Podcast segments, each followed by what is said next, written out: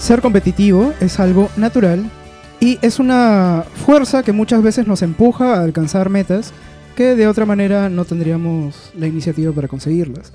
Pero muchas veces eh, dentro de una relación este empuje que cada uno tiene individualmente puede colisionar con el del otro y ocasionar algunos problemas. Para hablar de esto hoy estamos acompañados de los señores Gabriel tiro la toalla chunga. ¿Qué dices hoy? Josué Aguirre para los amigos. Jonathan, no soy mejor que tú, Melquiades. y el señor Ángel Hoyos que estará conduciendo el programa el día de hoy. Entonces, eh, bueno, para empezar vo- voy a hacer un, un disclaimer. Yo soy una persona bastante competitiva muchas veces, aunque no lo parezca. Y picona, sobre todo. Y piconas Sobre todo. sobre todo. Entonces, eh, En algunos aspectos es competitivo, Ángel. En otros, no. Es un En- poco más relajado. Es- eso es cierto, es- eso es cierto. Y justamente de eso, de eso, eh, en eso quisiera profundizar, porque el, el hecho de ser competitivo en algo no significa que seas competitivo en todos los aspectos de tu vida, ¿no? O sea, eh, no necesariamente la competitividad se relaciona con el interés que tienes por algo. Puede que algo te interese mucho, pero no necesariamente estás pues este tratando de ser el mejor, ¿no? Y dedicando cada aspecto de tu vida a, a conseguir ese, esa cosa que te interesa.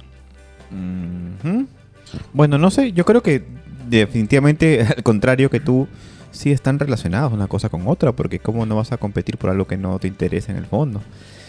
Eh, yo, yo lo veo como al revés, ¿no? Bueno, No, no, dale, dale, está, está, está, está bien. Creo que tienes razón en lo que dices. Somos competitivos en las cosas que nos interesan. claro, yo por ejemplo, para contar una, anécdota eh, con Ángel, eh, que dice que es competitivo en algunos, sobre todo deportes de competencia o juegos de mesa. eh, hemos rivalizado bastante en básquet, por ejemplo. Me acuerdo que en una época en la que incluso hasta nos llevamos a medio casi a pelear en, una, en una ocasión, ¿no? Pero sin embargo, esto no nos lleva a competir en otros aspectos, ¿no? Por ejemplo, amical, ¿no? Cuando sean algunas circunstancias, ¿no? O sea, no lo ves por ahí. No, por, por- por lo general no, ¿no? O sea, eh, como Jonathan ha mencionado, y, y José un poco ha redondeado la idea, soy a veces una persona competitiva. Sobre todo en temas lúdicos, ¿no? En temas de, de juegos. Dices que Ángel casi, ca- una vez casi se pelea contigo en el básquet. Y eso que no he visto a una vez a Ángel casi tirar la mesa porque estaba perdiendo en Monopoly. Yo jamás, jamás he tirado el tablero. Jamás he pateado el tablero. Que- quiero, quiero que quede constancia. Del único que puedo decir eso es de mí, porque ustedes son unas personas bien tóxicas a la hora, a la hora de jugar. Oh. Son súper competitivos, caracho. Yo me siento así como el, el niño que está en medio de una pelea de adultos mientras ustedes están jugando. ¿De, de qué, el- de qué estás hablando, De Gabriel? juegos de mesa o de lo que sea que sea competencia. Yo voy así como que vamos a divertirnos todos y luego ponen unas caras. Luego Gabriel está en el rincón llorando y todos gritando ahí en la mesa. ¡Puta madre! ¡Es tu culpa! No. Gabriel así co- como Sheldon en un rincón, ¿no? Así tapándose los oídos mientras los papás pelean.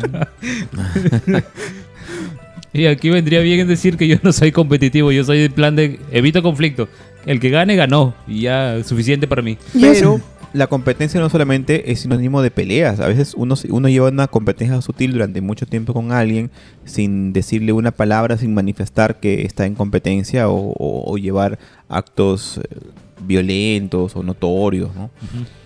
Eh, por ejemplo, rivalidades que se dan en un ámbito intelectual muchas veces, ¿no? Cuando uno, por ejemplo, es escritor y ve a otro que también escribe y dice, vaya, yo estoy compitiendo con él, o, o cuando uno está en un ámbito laboral, de repente como vendedor y ves a otro, otro que está vendiendo más que tú, dices, no, yo estoy compitiendo con él, bueno, se te esfuerzas, ¿no? Como que lo ves como una especie de, de- no de ejemplo, pero como Es una algo que te especie de motiva. valla que te motiva a superarlo. A mí no me, no me motiva, a mí, a mí me, me- me da envidia sana. Pero no te motiva. No, yo, yo siempre he cuestionado el, el concepto de envidia sana. Yo no sé qué, qué envidia tendría que ser enferma.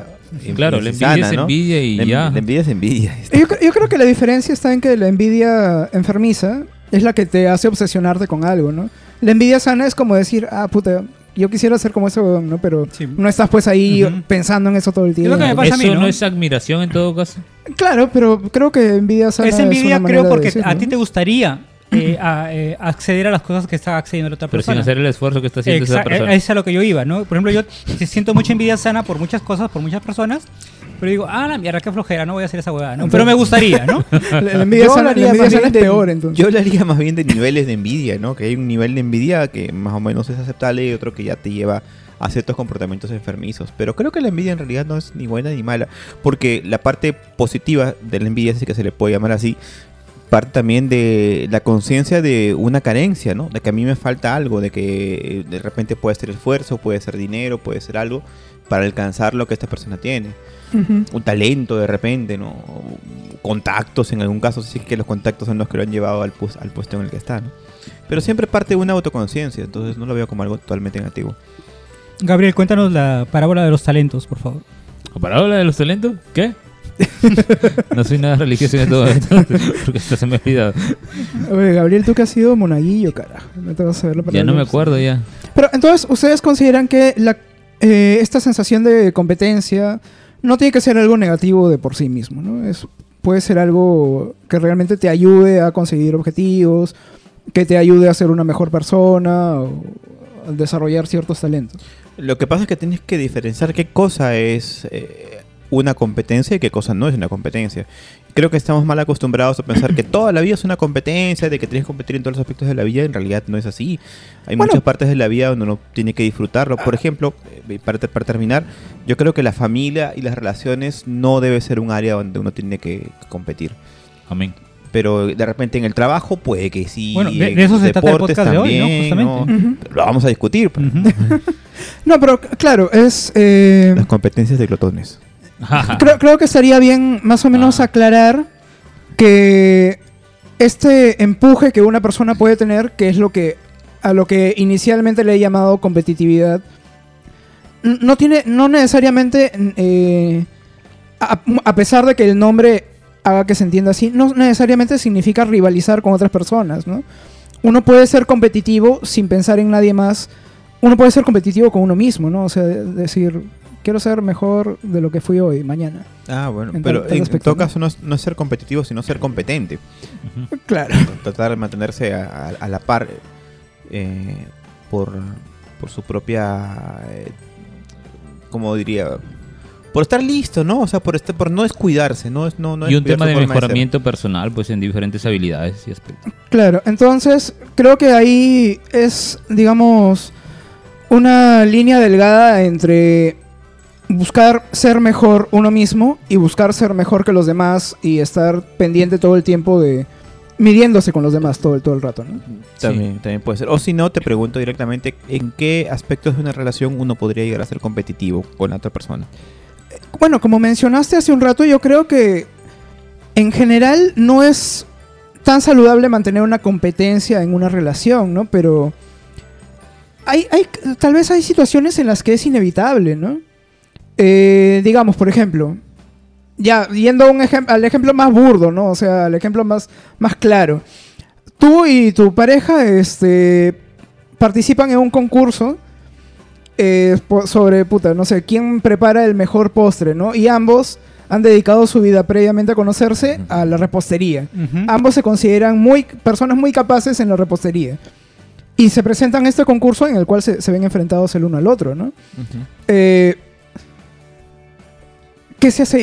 Que gane el Uno- mejor. uno- que gane el mejor, Se compite, dejas, dejas ganar a tu pareja. Es que se compite, pero es que estamos hablando de cosas que son actividades que uno realiza en pareja, pero no es la, la relación en sí la que está en juego. Lo que pero, está en pero, juego pero, ahí es la pero, pero ¿tú crees que eso podría, no podría ocasionar un cisma en Yo la creo relación que a la sí. larga? Mira, te cuento una, una, una pequeña experiencia. Ajá. Les cuento una pequeña experiencia.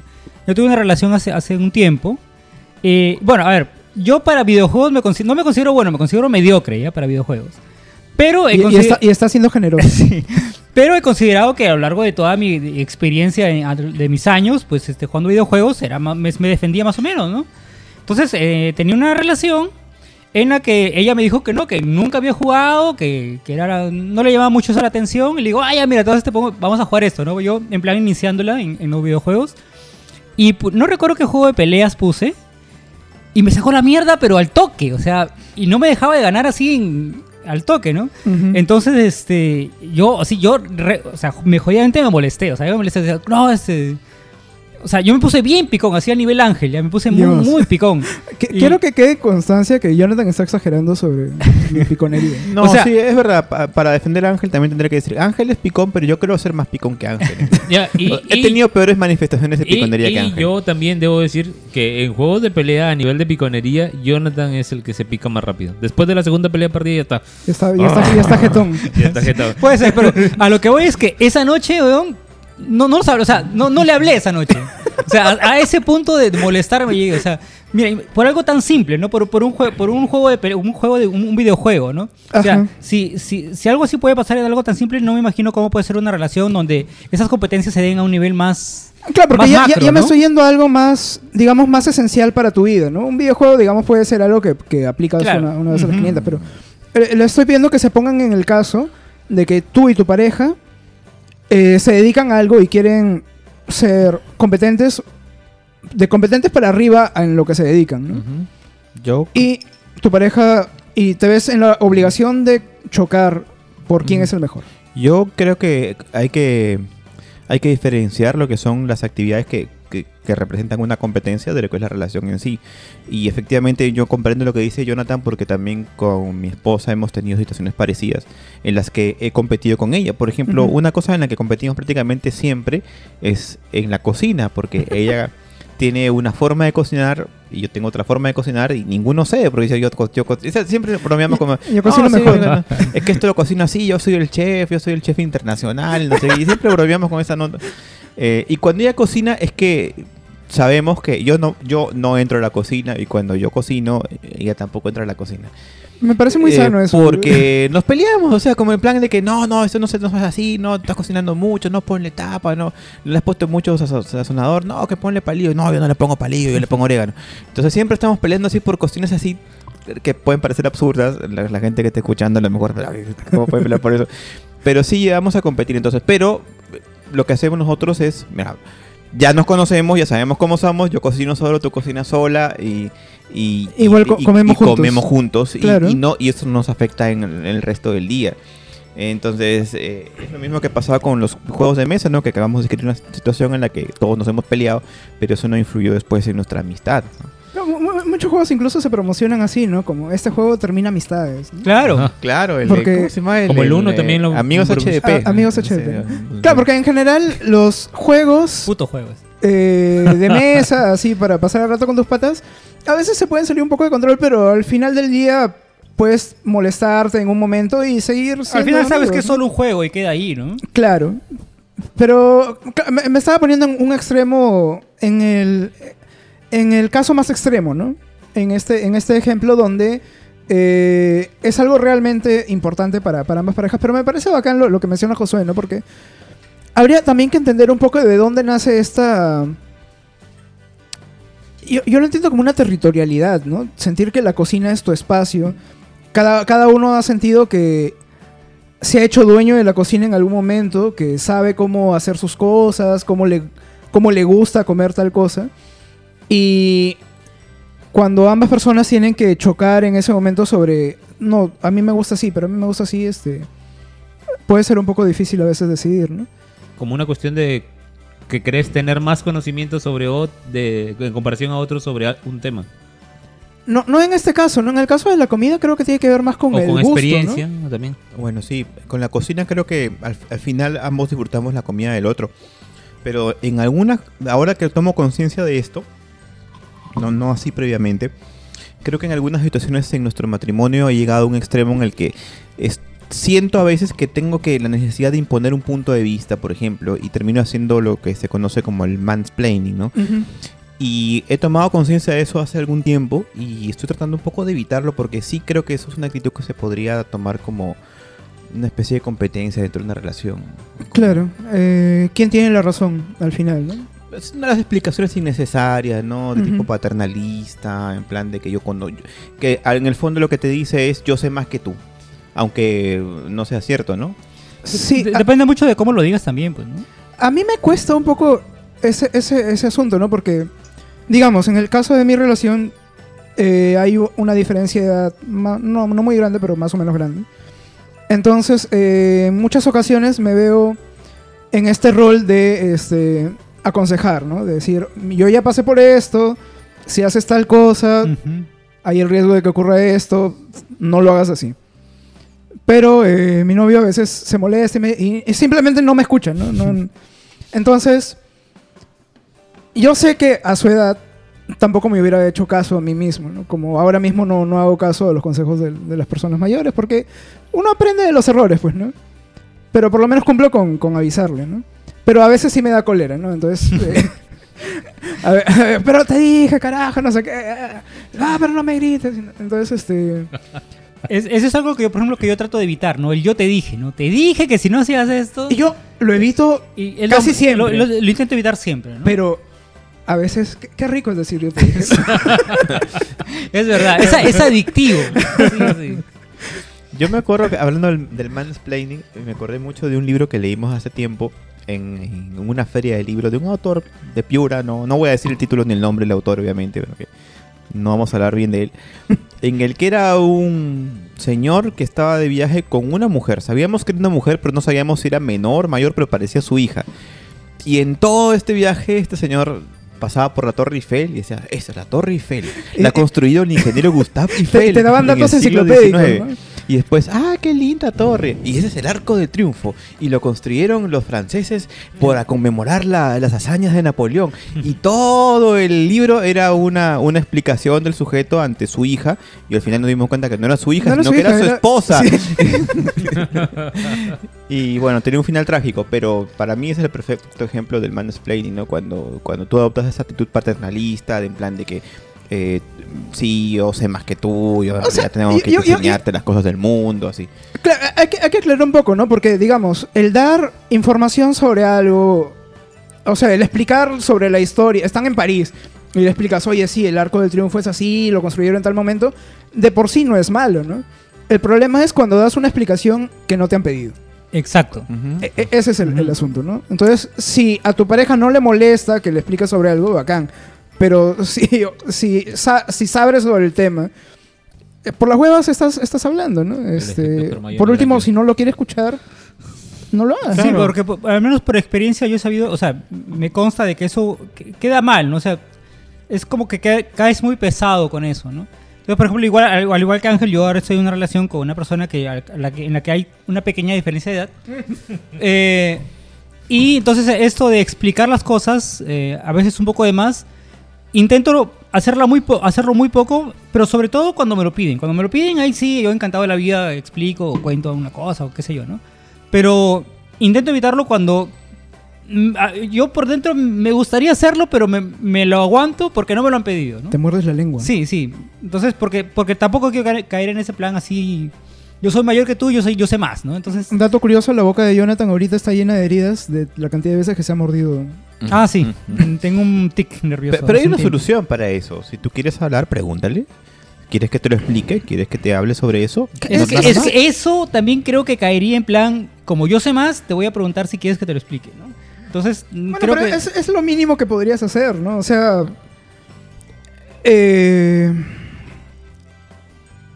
creo que depende mucho de, de cómo es tu pareja, ¿no? Porque algunas personas no preguntan las cosas a pesar de que quieren saberlas por roche o por alguna cosa, ¿no? Entonces, más o menos uno tiene que saber cuándo realmente esta persona necesita ayuda o necesita saber sobre algo. Y Mm. cuándo no. Sí, no, bueno, a veces uno cuando lo conoce ya sabe más o menos hasta dónde da. Y es un problema también porque hay muchas relaciones donde alguien sabe, eh, por ejemplo, si, si esta tía, pongamos el, el supuesto del, del libro del que estaba hablando, si esta tía era artista, obviamente pues ya sabía pues quién había construido la Torre Eiffel, quién había hecho el Arco del Triunfo, cómo se llamaba ese museo que estaba ahí. Ya sabía pues, ¿no? Entonces en ese plan ya, ya más o menos si la conoces, no, no te deberías disparar a decir cosas pues que... A explicarle cosas que nomás, ¿no? obviamente ella Sí, maneja sabe. tal vez mejor que tú, ¿no? Por último, si de repente la pregunta, si quieres saber algo más, es, es un poco dura, pues de repente preguntar simplemente, oye, y- ¿Sabías ¿sabes, qué? ¿sabes quién construyó la Torre Eiffel? sí, la construyó Gustavo Eiffel. Ah, ya, listo, me Claro, callado, claro, acabó, efectivamente. ¿no? Eh, y así, ¿no? Eh, Porque a veces, ¿sabes lo que es lo que pasa? Que a veces también eh, tu pareja puede llegar a saber muchas más cosas que tú nunca te enteras que ella sabe.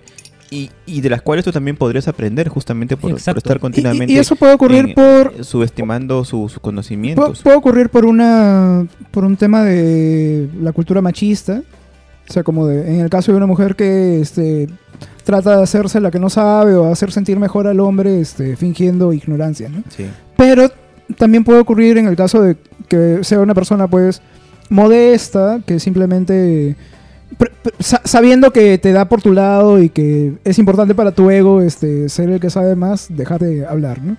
Pero creo que en ninguna de estas circunstancias es saludable este, este tipo de comportamientos, ¿no? No, pues. Entonces, después de esta pausa, Gabriel nos va a explicar cuántas veces ha dicho te lo dije. Ya volvemos. Gabriel.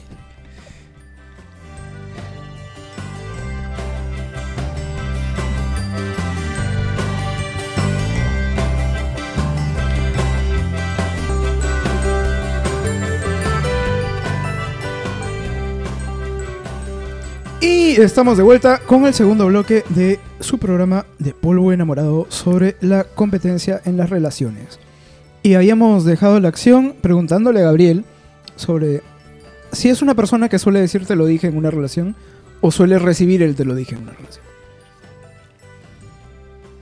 No suelo, des- suelo decirlo, ni tampoco he solido recibirlo. Pero sí lo he dicho alguna vez. ¿Alguna vez?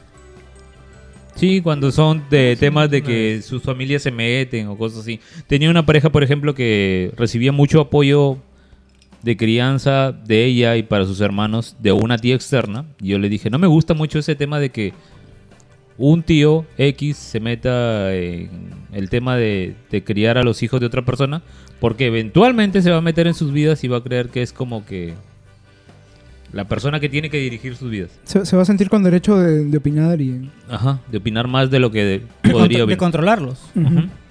Y pasó. Y yo le dije a esa persona, te dije. dije.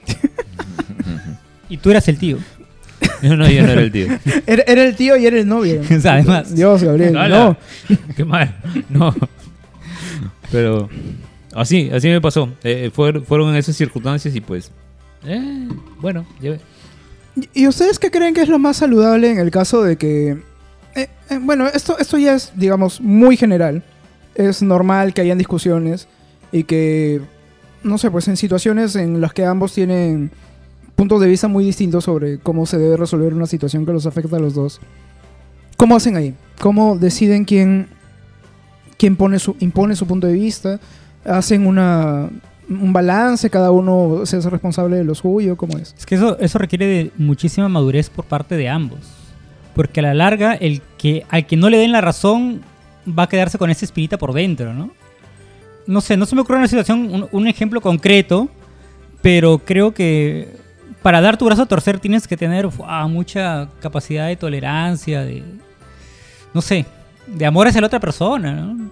O sea, incluso a veces aun- eh, darle la oportunidad de que se equivoque sabiendo que de- sabiendo tú de que se va a equivocar, ¿no?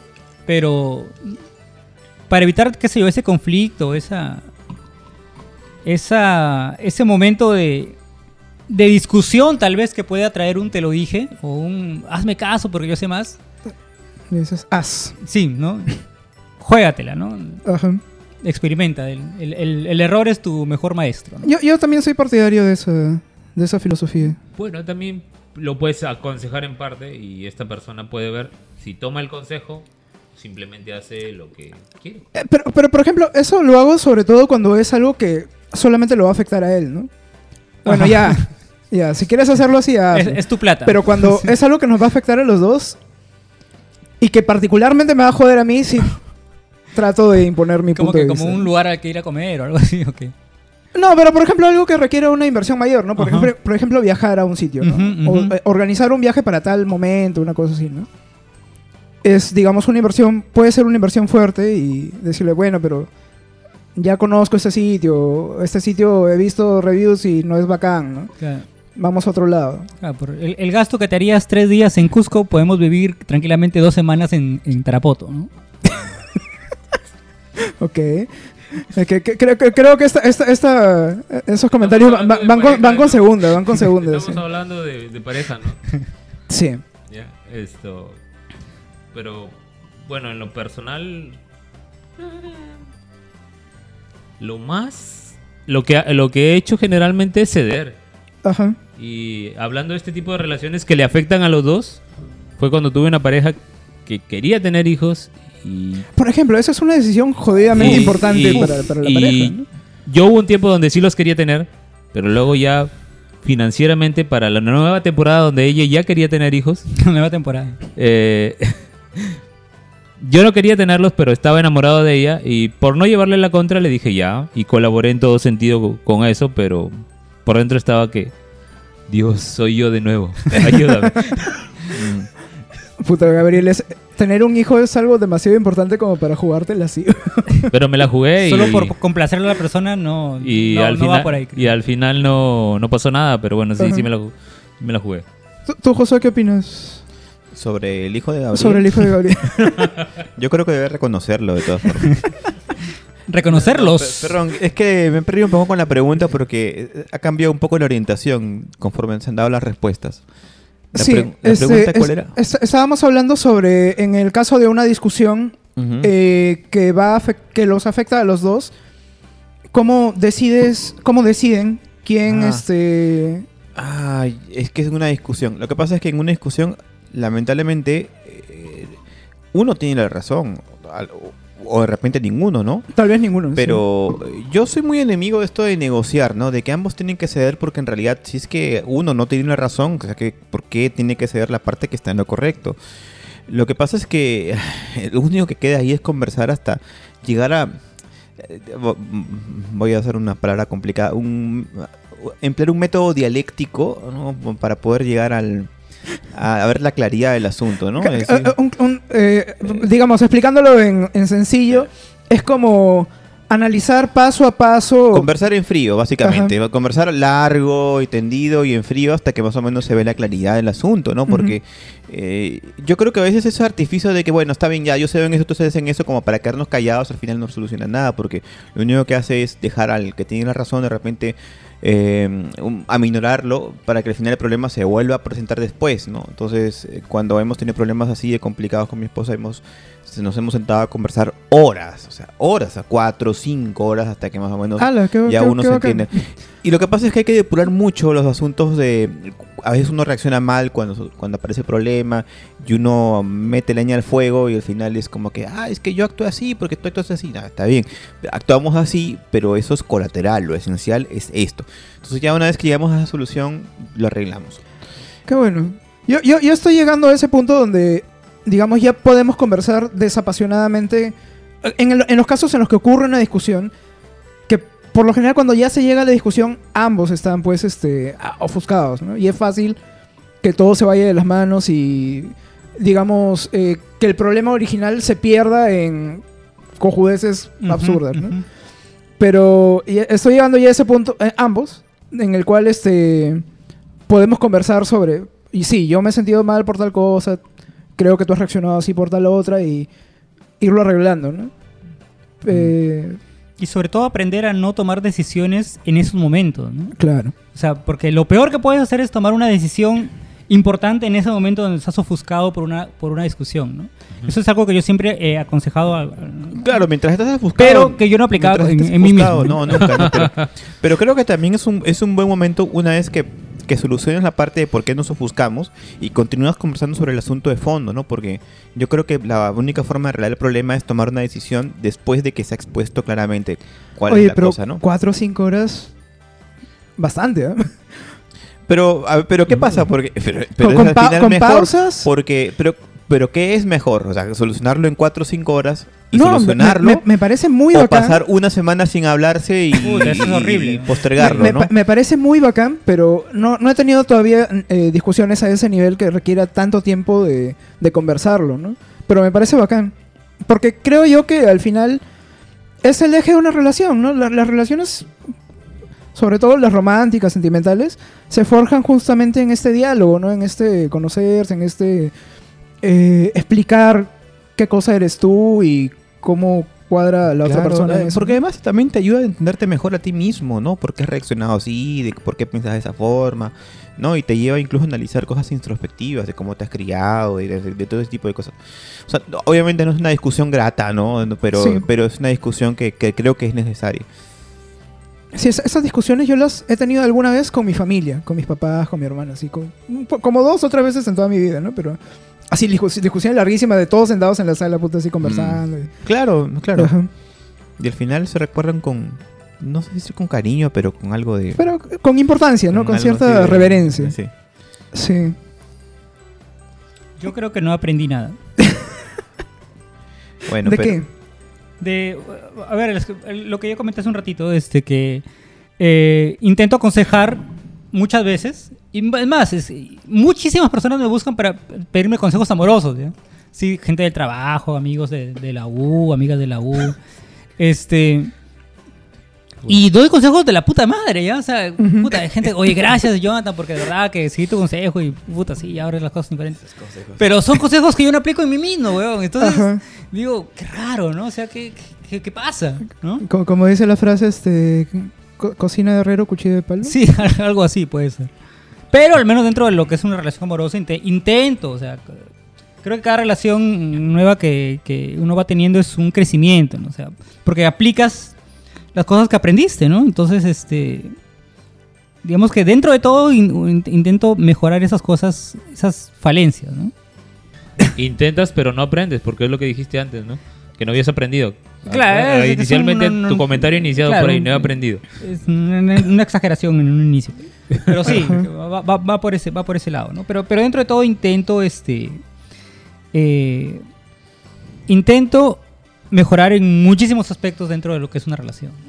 Es la paradoja del rey Salomón. pues, ¿no? da muy buenos consejos, pero no, no los, no los sigue. los, no- no los aplica para, para sí mismo.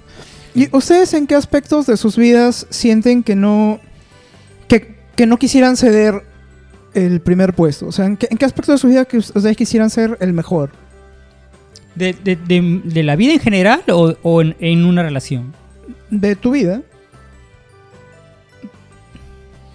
Por ejemplo, yo odiaría que mi pareja sea mejor que Pokémon. En, en Pokémon que yo, ¿no? Y va por ese camino, ¿ah? va por ese camino. Yo en- creo que en todos los aspectos de mi vida he, he tratado de evitar esa situación Ajá. en la que prefiero quedarme en la ignorancia de, de saber que hay otras personas que están haciendo lo mismo que yo que estar constantemente chequeando qué hacen para sentir que, oye, yo lo puedo hacer mejor o, oye, lo hacen mejor que yo, porque ambas cosas me, me resultan un poco perjudiciales. Entonces, Sí, por vi- eso vivir mismo- comparándose es, es feo. Sí, sí, y a veces lo hago inconscientemente, ¿no? Entonces por ahí como que prefiero un, un poco alejarme de tener que tomar esa decisión. Y por eso que también mi esposa y yo cocinamos en momentos diferentes. claro. Además que siempre habrá un chino que lo Pero hará yo mejor. soy mejor en la cocina. No, pero digamos, eh, si Patty en algún momento decide hacerse youtuber y tiene un canal así de filosofía muy exitoso. ¿Qué? La, la tía monitora. ¿Qué pasa? Así, Te de, afectaría, de- de- tío. de pronto ya, ya tiene, puta, así, este, millones de suscriptores, ¿no? Ah, bueno, pues lo que lo consiga, ¿no? Lo que pasa es que eh, mm, de repente ahorita lo puedo decir muy bien, pero de repente en- eh, si, si es que yo siguiera en competencia y no me hubiera yo mandado a hacer ya otro tipo de cosas y le hubiera perdido el interés, eh, entonces no me afectaría o no me afectará tanto. Claro. Creo que, creo que siempre buscaré la, la forma de evitar la competencia. ¿no? Quizás para muchos puede sonar un poco cobarde, pero creo que es mejor porque yo sé hasta, hasta Digamos, qué punto además, llego. habiendo soy un- tantos un- aspectos en la vida, tantas cosas a las que uno podría ponerle, centrar su interés, este... se- sería pues muy, muy pendejo que ambos justamente aspiren a, a- a- a ser el mejor en lo mismo, ¿no? Sí, eh, creo que en, en general, como te digo, yo trato de evitar la competencia porque sé que me va mal, no soy buen perdedor por lo general, entonces evito estar eh, en ese aspecto. Pero creo que lo que más, en lo que más hemos competido para dar una respuesta más patente ha sido en la cocina y por ahí sí, eso creo que eso sería un poco en lo que más me, me costaría ceder. En tu caso, Bueno, eh, en mi caso, no suelo ser una persona competitiva, pero yo he aprendido que lo mejor para evitar competir en la pareja es no tener pareja.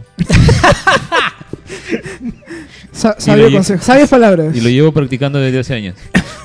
Entonces no, no estás soltero porque no puedas conseguir pareja. No, no, es, es- voluntariamente estás soltero. Para evitar competir. Posiblemente.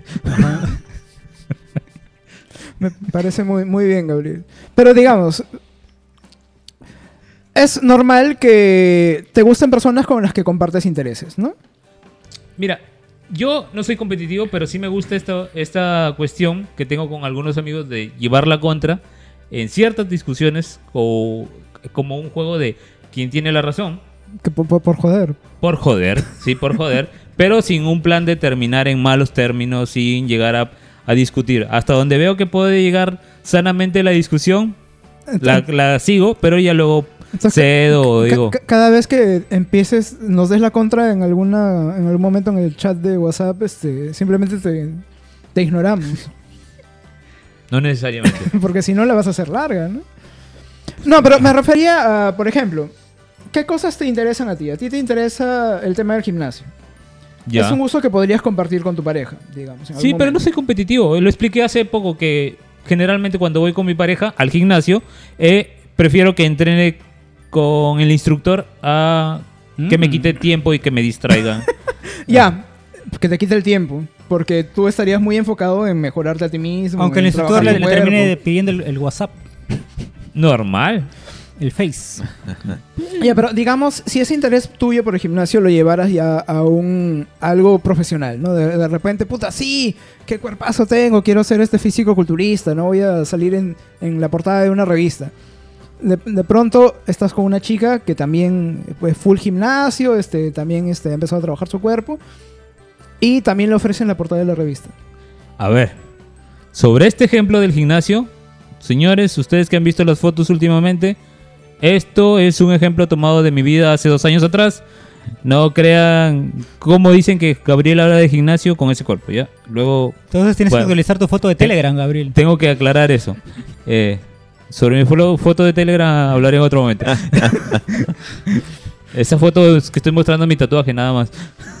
ya, lo otro es que yo ya estaba enamorado de alguien que le gusta mucho el gimnasio. Y es más, Y esta que lo- persona... lo, lo practicaba de una manera más profesional que tú. Sí, y es más, aprendí muchas cosas de ella y no Ujú. fui competitivo para nada.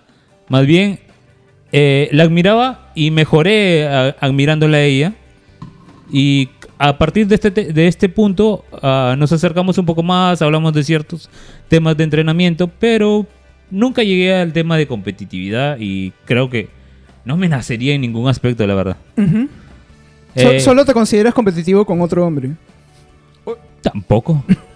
Eh, en, en algún momento de mi vida fue fui competitivo, pero cuando era mucho más joven, cuando estaba en el colegio, porque era bastante bueno en matemáticas, pero no era competitivo en sí. Yo, yo era bueno en matemáticas y era relajado a la vez y me- no necesitaba estudiar, así que me daba igual estudiar y yo sacaba buenas notas. Pero habí- hubo un tiempo donde me salió competencia de un chancón y ahí tuve que empezar a chancar. Pero en parejas no, no se me daba esto. Muy bien. Entonces, raro eh, la experiencia de Gabriel. Queríamos que cuente carnecita y nos habla de matemáticas, de un chancón. No, no entiendo. Es que yo, yo ya voy diciendo desde hace rato que no soy competitivo para nada. bueno, eh, nos vamos a un nuevo break. Yo no, co- yo no expliqué. Yo no Ah, perdón, perdón, perdón, Jonathan. Por favor, por favor, explícanos. Eh, a ver, yo iba a decir de que en mi caso, este, yo en mi trabajo me encargo del tema de la, del manejo económico, ¿ya? De ver este, lo que es todo el tema de dinero, ¿no? Y, y creo que soy bastante bueno en eso. Eh, lo anecdótico es que yo aprendí muchas técnicas y muchas tácticas eh, de una pareja que tuve, que era que manejaba a nivel muy profesional eso, porque era gerente de un banco, no diré de cuál. Este, y aprendí mucho de ella, ¿eh?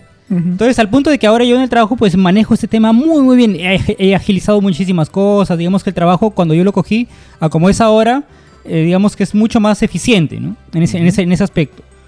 Entonces, al punto de que a, a algunas parejas que he tenido, me ofrezco a organizarles su tema económico, ¿no? Este, si ganas tanto al mes, organízalo de tal forma, gasta tan, tanto en esto, gasta... Ah, hay, hay aplicaciones para eso. Sí, pero nadie, nadie, nadie las usa, pues, ¿no?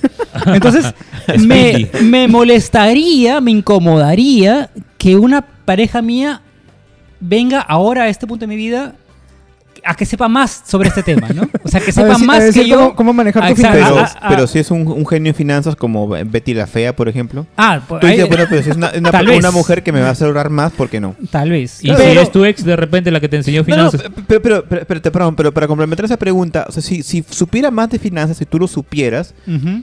¿Permitirías que ella te enseñe o competirías con ella para tratar de demostrarle que tú puedes Mira, más? conociéndome ahora, con la vieja que estoy ahora, yo creo que competiría. O sea, creo Mm. que competiría. O sea, no me, no me deja, o sea, me molestaría. Lo que estoy Por- diciendo, porque, ¿no? porque es un tema que sí te apasiona, Sí, digamos. o sea, no, no es que me apasione, pero creo que lo manejo muy bien y creo que en el fondo me incomoda un poco que se metan con lo que es mi economía, ¿no? Ujú. O sea, mi economía personal.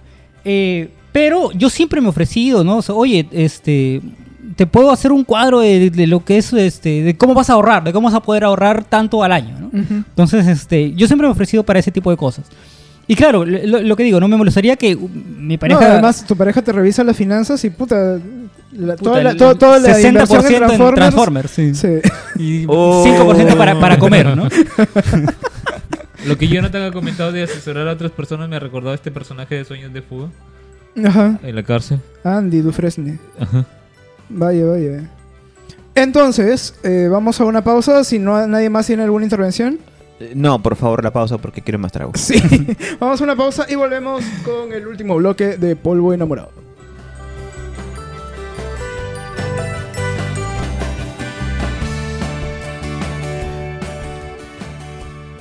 Y volvemos con el último segmento de nuestro podcast del día de hoy, en el cual conversaremos un poco sobre las conclusiones eh, de la presencia de la competitividad en una relación de pareja. Eh, ¿Ustedes consideran, ya, hemos hablado un poco de todas las posibles eh, circunstancias en las que uno puede competir con, con la pareja, pero veamos la parte positiva de la competencia, ¿no? Lo, hemos mencionado en algunos momentos y es el tema de la motivación. Eh, mo- competir con alguien muchas veces te ayuda a, querer ser mejor, ¿no? a, esforzarte y, efectivamente desarrollar ciertos talentos para, para, para hacer. Entonces, eso es lo, lo que- lo que se llama una sana competencia. ¿no? Eh, ¿Ustedes han tenido esta sensación? No, no, no, no necesariamente en una relación de pareja, ¿no? también con amigos, así, en los cuales han eh, tenido como una competencia sana en la cual han querido, se han ido mejorando, ayudándose a mejorar el uno y el otro. Mm, Bueno, yo, yo lo- no lo veo desde, esa óptica. Yo pienso que la, la competencia más bien me ha traído a menos, porque me, creo que es, es como que mm, salgo, salgo de mis objetivos principales, ¿no? De, de llegar a un punto, ¿no? De, de, ser cierto tipo de persona. Eh, Y cuando veo una persona que, que ya lo es y lo hace con mucha facilidad y además con el agrado de más gente, entonces por el contrario me deprime, me hace como que ya te, te- menos. te quitan las ganas de dice, seguir "Uy, haciendo que eso. es que- que, eh, a- hasta lo, lo veo como algo medio injusto, ¿no? Y, Ya. y- y renuncio. Injusto Entonces- porque, que- porque yo, yo me dediqué a eso toda mi vida. de Bueno, porque repente- si, si tú te esfuerzas mucho y ves que otra Claro. persona lo consigue como de Ujú. manera Uno siempre valora- natural. y de hecho es un punto de perspectiva porque uno siempre valora más su esfuerzo que el de los demás. Ujú. Entonces, por eso mismo uno tiende a pensar, oye, me está costando un montón y no lo consigo y a las demás personas o esta persona le lo consigue tan fácilmente y además todo el mundo lo reconoce a él y a mí ni mierda. Entonces, yo, ah, ya, me hago un lado. Entonces, eh, eso me pasa mucho, por eso es que trato de evitar también la competencia. Ujú. Creo que lo que más me motiva es mi propio mi propio objetivo, el hecho de, de- de Ah, saber hasta ya dónde puedo llegar. ¿no? como, como metas trazadas, ¿no? Entonces, a medida que vas Ujú. alcanzando ciertas metas, vas midiéndote a ti mismo. ¿no? Sí, sí, más o menos. Cuando busco ahí un nicho ahí a donde quiero llegar, porque Ajá. puede que eh, haya otro, eh, otros, otros cumbres más altas, pero ya están como ocupadas por mucha gente. Entonces digo, no, yo no quiero ir ahí, sino quiero hacer algo más personal, como, como mencionó Gabriel hace rato, siempre hay un chino que lo va a hacer mejor que tú. en todo, en todos los aspectos de, de la vida, siempre hay alguien que lo hace, que lo hace mejor. Entonces, es un poco ilusorio esto de, de querer ser el número uno, ¿no? Porque Eh, Por eso mismo, o sea, e- es mejor ignorar que hay gente que lo hace mejor que tú y concentrarte en tus propias huevadas, ¿no? Es, lo, que, lo que digo al final. Eh, en eso, en eso discrepamos un poco, porque, o sea, si bien me parece muy saludable el no estar pendiente de los demás, eso me parece bastante eh, dañino y, y co- como que te desvía, desvía tu atención de las cosas que realmente importan. Eh, sí creo que de alguna manera eh, ayuda el saber más o menos cu- cuáles son las otras opciones que han tomado los demás, ¿no? Que, que es un poco lo que dices, ¿no? Este, enfocarte en un camino que no han, que no han tomado los otros, ¿no? Como O como una referencia. Como la gente Y- que, por ejemplo, que empieza a saltar la soga y se tropieza cada rato y ve a otros, dice que hacen todo tipo de piruetas. Dice, yo al menos quisiera llegar hasta ese nivel de piruetas y ya estoy satisfecho con mi, mi dominio. Nunca, nunca me he tropezado saltando la soga. Yo sí. ¿Cómo alguien se puede tropezar saltando la soga? Es la, la actividad más, más mecánica del mundo. ¿Cómo que no? Bueno. en tu caso, Jonathan. Eh, no sé qué has preguntado, pero es- y- y quería contar de que eh, yo cuando, por ejemplo, acabé la universidad, fue en el año 2007 más o menos, 2006, 2007 por ahí, yo me creía muy, muy cancherito, así salía con todo ese, ese espíritu. Me, me, creía, me creía, incluso esta palabra, me creía mucho en cuanto a temas de, de cultura pop, ¿no? O sea, peli- pelis ochenteras, animes, este, series de esa época. Entonces, me sentí, me- me- yo me creía muy bacán por tener ese conocimiento, ¿no? Me gustaba alardear un poco sobre esto. Y conocí a una persona, conocí a una pareja, que puta, me daba mil vueltas sobre esto, ¿no? O sea, se, había- se había visto Sailor Moon no sé cuántas veces, tenía los álbumes de, Sa- de Sailor Moon, tenía álbumes de Caballero del Zodíaco que yo no había tenido, ¿no? Este, me hablaba de pelis eh, y había visto Contra, eh, perdón, Contra, este, eh, había visto Cobra más de una vez, ¿no? Entonces, en vez de a mí de, de sentir envidia o de sentirme puta, que, o sea, claro, sentí que me habían ganado en este aspecto, ¿no? Pero dije, qué bacán Ajá. que esta que es mi pareja sepa más de estas cosas sobre que yo, ¿no? Ajá. Puta, enséñame, weón. O sea, veamos juntos, re- veamos juntos otra vez todas estas cosas porque quiero. eh, eh, este. Me hablas tanto de, de adorable, mi adorable Samsung, puta, veamos mi adorable Samsung. ese tipo de cosas a mí me, me- O sea, en este tema de que yo, que yo pensé que era el mejor, de repente estar con alguien que era mucho más, que tenía mucho más conocimiento sobre esto, y no solo de eso, sino de libros y, y de, y de muchas más cosas, de música, de pinturas, de, o sea, de arte en general, ¿no? Ujú. Entonces, me, me gustó que ella sepa más que yo sobre ese tema, ¿no? Y, me, y, y, ahí no me sentí que, que me... O sea, no me sentí que me quedé chiquito. O sea, en el fondo sí me sentí que me quedé chiquito, pero me gustó el, la parte en la que yo aprendí de ella sobre esto, ¿no? Ujú. Entonces, mm, creo que, creo que ahí fue una... No sé si envidia sana, no sé cuál es el término al que al final llegamos, pero creo que sentí que... Me sentí bacán aprendiendo más de ella, eh, con ella sobre esto, ¿no? Fue fue una situación en la que ella te enriqueció. Sí, sí, Y- sí. Ajá. Jodidamente, ¿no? ¿Y tú la enriqueciste a ella? En, creo que en otros aspectos, en otros la cagué, pero, pero sí. Sí, creo que al final fue mutuo, ¿no? Ajá. Esta- eh, estaba pensando, me has hecho acordar, o sea, no, no por tu caso, pero estaba pensando en eh, la película Hedwig y la privada rabiosa. ajá. Porque eh, esta película va sobre una cantante, que es este una transexual, que eh, está un, un poco obsesionada persiguiendo a un chico que es un cantante muy famoso, muy reconocido. Y toda la película empieza con la obsesión de ella persiguiéndolo a él para tratar de desenmascararlo. Porque en el pasado ella Ella le enseñó todo. lo había había hecho que él sea la persona que era, ¿no? Y este huevón había sido muy mal agradecido con ella, le había robado le había robado todo lo, las letras de las canciones, todo. Él se había quedado con la fama siendo ella eh, el talento, digamos.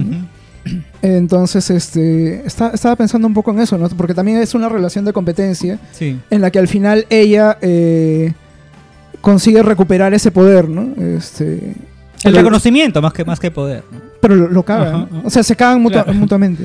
Eso, eso me, me- me parece. Creo que es la segunda o tercera vez que menciona- mencionamos esta película en el podcast. Ve- véanla. Como tercera, cuarta vez.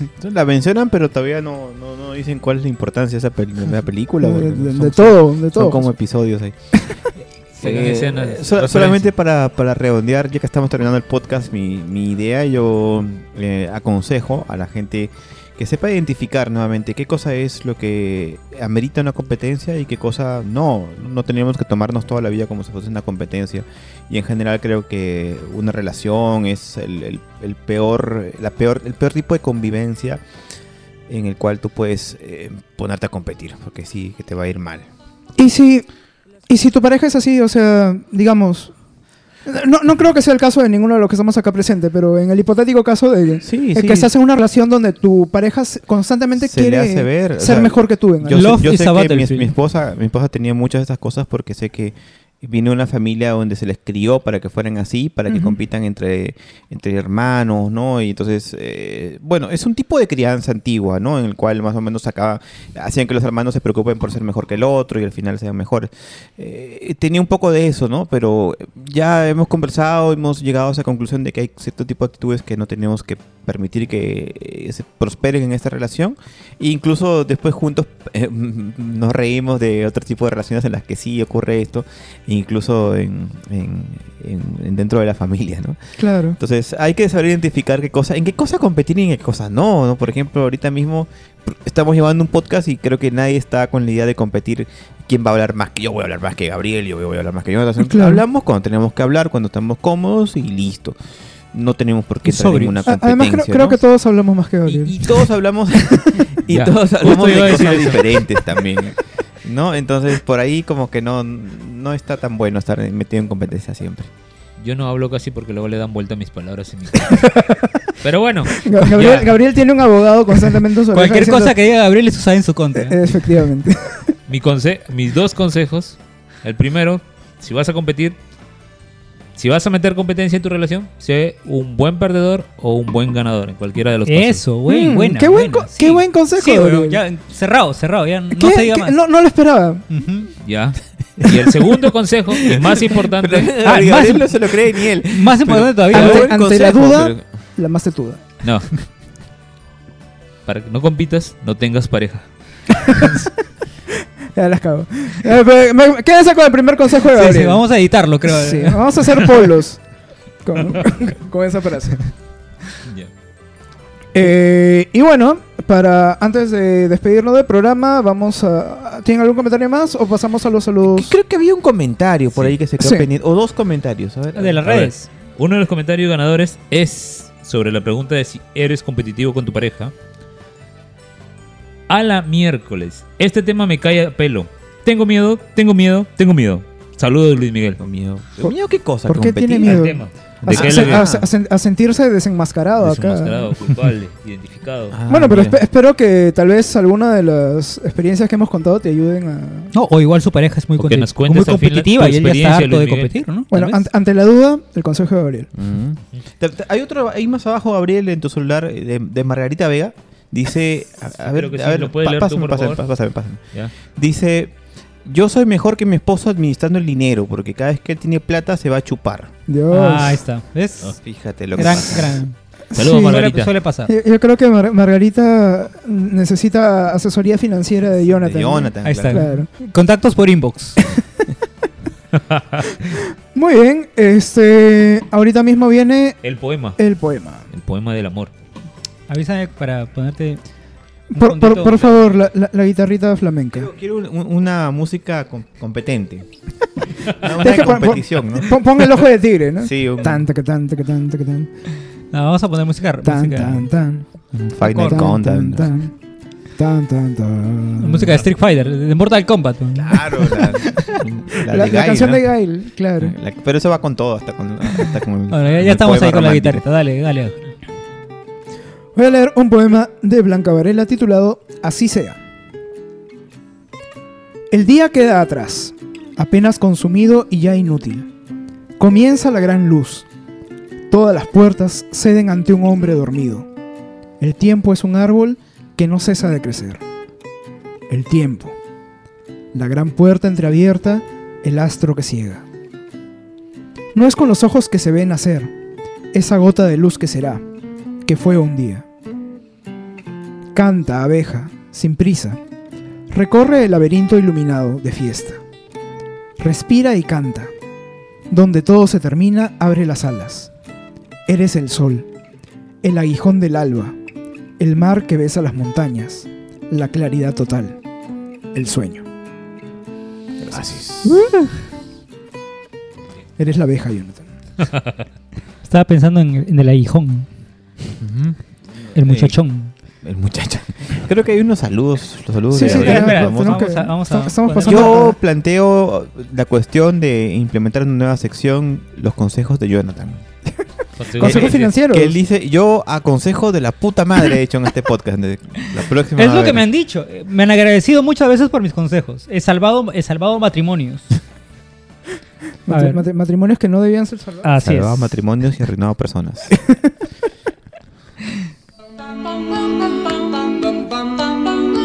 Los saludos de Gabriel. Bueno, esta semana un saludo muy especial para Andrés Castillo, que el día de hoy, aunque va a escuchar este saludo después, está cumpliendo años. Feliz cumpleaños, Andrés. Abrazo para ti, por ser fiel oyente. Saludos a Alicia, a Grecia, a Ever, a Cucho, a Ades, a Titor, a Rafael, a Joel, a Ian, a Carlos, a Cristal, a Black, Black Star. Ok, estos nombres. J. Adrián, para Jonathan, para Karen Love, para Jeremy, para Quique Suero, ¡Qué suero! No sé quién es. ese. Livia Alaya, para John, para Kebochi, para Diego, para Augusto. Y saludos para Black Sentry, que me olvidé de saludar la semana pasada, y para Eric. Black Sentry. Ajá. Ah, la mierda. Ya. Son, son No. nicks, nicks de ¿No te TikTok. estarán troleando por ahí, no? Como Seguramente. Un, un Elber. Insi- insisto que Gabriel debería leer los, Suero, los apellidos de, de- de Galarga. esos nombres. Porque... Pero mientras no me llamen para mandar saludos a Paco, A, a- a Paco, Elber. a Paco, Ger. Sí. Bueno, un saludo para mi esposa y para mi inquilino que se fue con el temblor y no pagó un mes. Uh, Buscaremos. se fue con el temblor. Bueno, Jonathan. Se escapó. Dejó su. Saludos para Pamelita, que pronto va a ser mamá. Uh.